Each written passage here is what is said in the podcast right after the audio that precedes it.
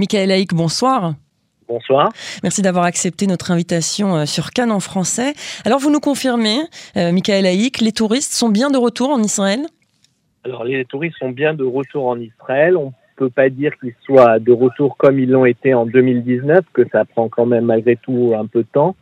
Il y a des chiffres qui sont sortis du, du ministère du Tourisme pour le mois d'avril et pour le mois de mai qui, sont encourageants, mais qui ne sont pas encore du niveau de, de 2019 où on a accueilli euh, plus de 4 millions de touristes.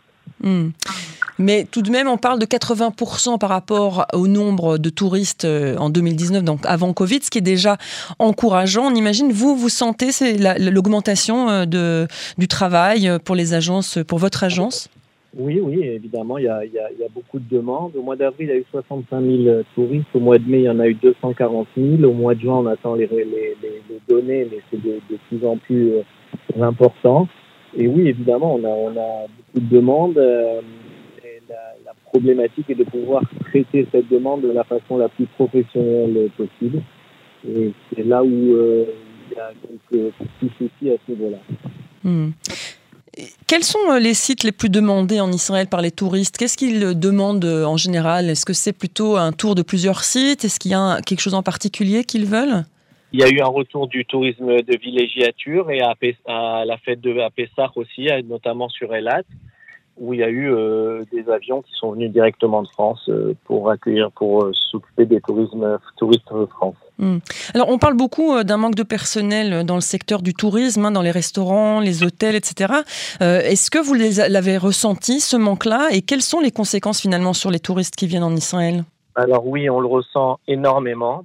Euh, dans le sens où euh, lorsque le chômage technique s'est terminé, le ministre de la, des Finances, euh, Lieberman, euh, a demandé au personnel du tourisme d'essayer de chercher un autre emploi, ce que les gens ont fait en fait, et, et, et, deux mois après, là, il y a une reprise d'un coup, et ce qui fait qu'aujourd'hui, on a du mal à retrouver du personnel, vu que les gens sont allés vers d'autres horizons, on a du mal à trouver des, du personnel dans les agences de voyage, dans les restaurants. Des fois, vous avez des restaurants qui vous disent ben, on n'ouvre pas à midi parce qu'on n'a pas assez de personnel.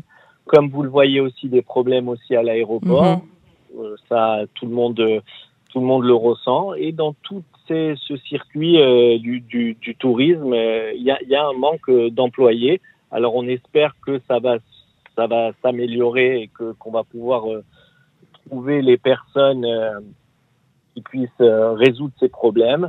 Euh, pour qu'on puisse euh, remettre la machine en marche. Parce que si on avait été aujourd'hui, enfin, dans, dans l'esprit de 2019, on, on, aurait eu beaucoup de mal à, à s'occuper de tous ces touristes. Mmh, effectivement, donc heureusement finalement que c'est pas à 100% du, nom, du chiffre euh, de 2019 et tout de même des difficultés. Alors vous parliez de l'aéroport, est-ce qu'il y a des conseils que vous donnez à vos clients, aussi bien à l'aller qu'au retour, pour faire face à la situation, on va le dire, assez incroyable hein, à l'aéroport Ben Gurion?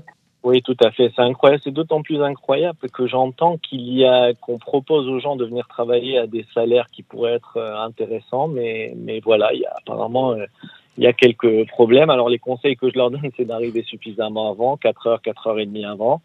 Euh, pour certains, ça se passe très bien. Euh, 4 heures, 4 heures et demie avant, d'essayer de plutôt prendre des bagages à main, euh, de pas prendre de valise, ce qui n'est pas évident. Mais il y a beaucoup de gens qui ont appris à voyager maintenant sans valise.